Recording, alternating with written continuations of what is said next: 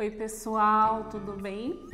Hoje eu vou contar para vocês a história Chapeuzinho Amarelo, escrita por Chico Buarque e ilustrada pelo Ziraldo. Era Chapeuzinho Amarelo, amarelada de medo. Tinha medo de tudo aquela Chapeuzinho. Já não ria, em festa não aparecia, não subia escada nem descia. Não estava resfriada, mas tossia. Ouvia conto de fada e estremecia. Não brincava mais de nada, nem de amarelinha. Tinha medo de trovão, minhoca para ela era cobra. Ela nunca apanhava sol porque tinha medo da sombra. Não ia para fora para não se sujar. Não tomava banho para não descolar. Não falava nada para não engasgar. Não ficava em pé com medo de cair. Não vivia, então vivia parada, deitada, mas sem dormir, com medo de pesadelo era a Chapeuzinho Amarelo.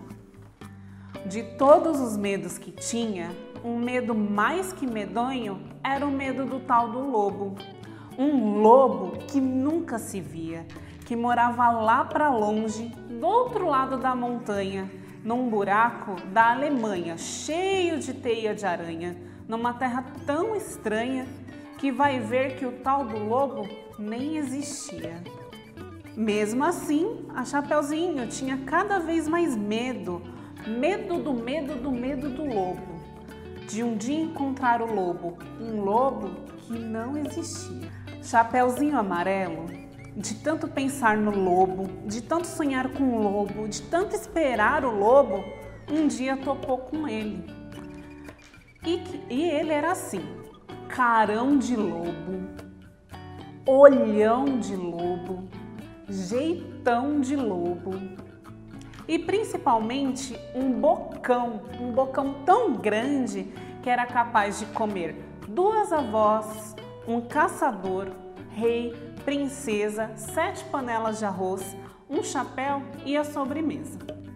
Mas o engraçado é que assim que encontrou o lobo, a Chapeuzinho Amarelo foi perdendo aquele medo o medo do medo do medo de um dia encontrar o lobo. Foi passando aquele medo, o medo que tinha do lobo foi ficando só com um pouco de medo daquele lobo. Depois acabou o medo e ela ficou só com o lobo. O lobo ficou chateado depois de ver aquela menina olhando para a cara dele, só que sem medo. Ficou mesmo envergonhado, triste, murcho, branco azedo, porque um lobo tirado o medo é um arremedo de lobo. É feito um lobo sem pelo, um lobo pelado. O lobo ficou chateado. Ele gritou: Eu sou um lobo! Mas a Chapeuzinho, nada. E ele gritou: Sou um lobo! E a Chapeuzinho deu risada. Ele berrou: Eu sou um lobo! E a Chapeuzinho, meio enjoada, com vontade de brincar de outra coisa.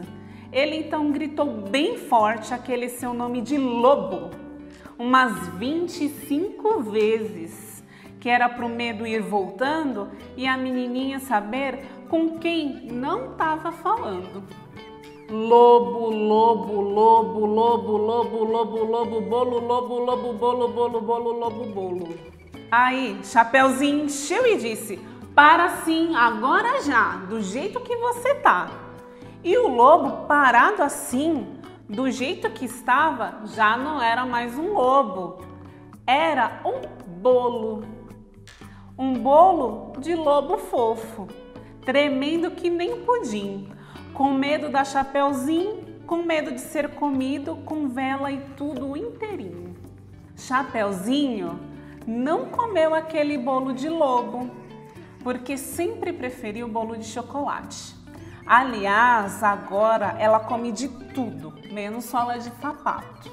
Não tem mais medo da chuva, não foge de carrapato, cai, levanta, se machuca, vai à praia, entra no mato, trepa em árvore, rouba fruta, depois joga amarelinha com o primo da vizinha, com a filha do jornaleiro, com a sobrinha da madrinha e o neto do sapateiro. Mesmo quando está sozinha, inventa uma brincadeira e transforma em companheiro cada medo que ela tinha. O raio virou raio, barata é tabará, a bruxa virou chabru e o diabo bodiá. Ah, outros companheiros da Chapeuzinho Amarelo também. O Gandrá, o Jacoru, o Barontu e o Pambichopa e todos os trozos